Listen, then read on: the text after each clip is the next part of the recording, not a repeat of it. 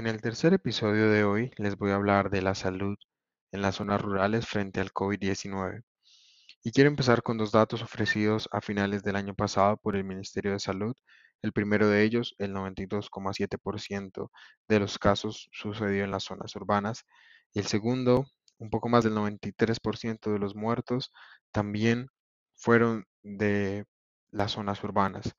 Una primera aproximación a estos datos nos diría que el campo eh, no tuvo tanta afectación como si lo tuvo la ciudad. En parte sí, en parte no. Vamos a ver por qué.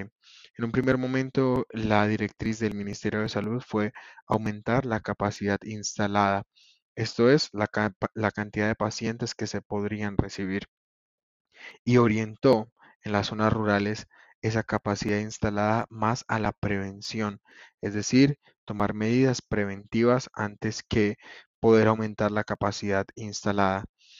Asimismo, la Organización Mundial de la Salud determinó que las personas de las zonas rurales estaban expuestas a biomasa, por, por, ejemplo, al momento de cocinar con leña y otras actividades, y que por lo tanto, en caso de contagio se podrían desarrollar patologías más complejas.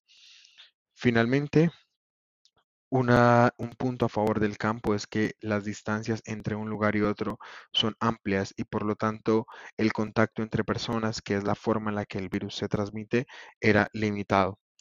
Por otro lado, y como punto negativo, esta pandemia mostró las inequidades en salud que hay. ¿Qué es una inequidad en salud? Es algo que todas las poblaciones deberían tener y solamente los tienen algunas.